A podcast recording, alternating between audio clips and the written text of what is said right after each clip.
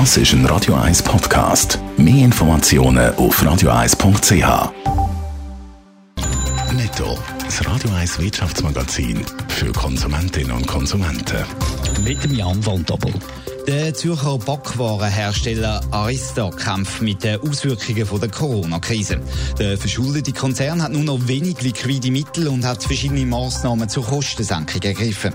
Ein Drittel vom Personal soll abgebaut werden, acht Produktionsstandorte sollen geschlossen werden, drei zu Europa und fünf zu Nordamerika.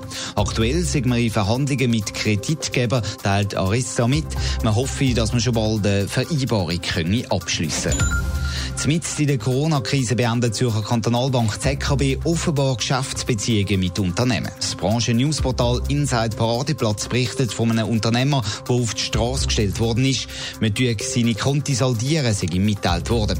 Vorher hat es einen Streit wegen der Weiterverrechnung der Negativzinsen gegeben. Der Unternehmer hat mehr Informationen verlangt, die hat es aber nicht gegeben, sondern eben Geschäftsbeziehungen sind beendet worden. ZKB nimmt zu den Vorwürfen keine Stellung, man sei aber generell langfristig langfristigen, vertrauensvollen Zusammenarbeit interessiert.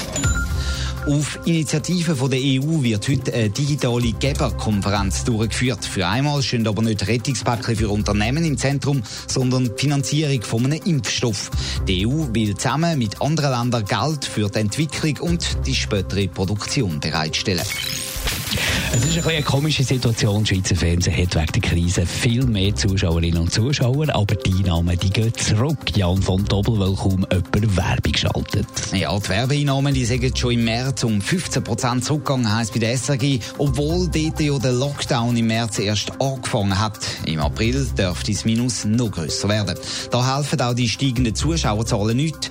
SRF hat aber nicht nur mit der Corona-Krise zu kämpfen, sondern auch mit dem Replay-TV. Also, dass man das Programm bei vielen Anbietern von TV-Abis auch zeitversetzt kann schauen.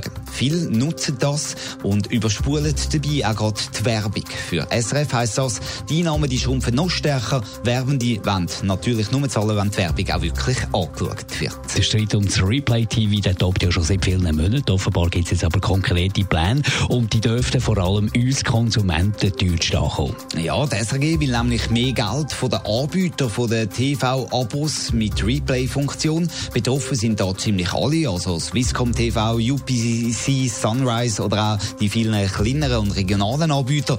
Wenn die Replay weiter anbieten dann sollen sie pro Abonnent und Monat rund 10 Franken mehr zahlen. Das fordert der SRG-Chef. Und das dürfte dann vor allem den Nutzer zu teuer kommen. Die müssen das zahlen mit höheren Abogebühren.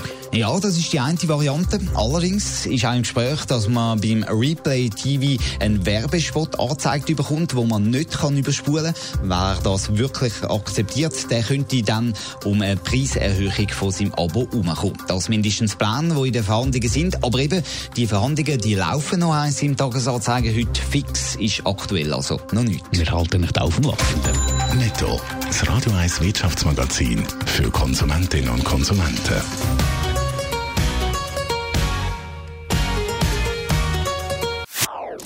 Das ist ein Radio 1 Podcast. Mehr Informationen auf radio1.ch.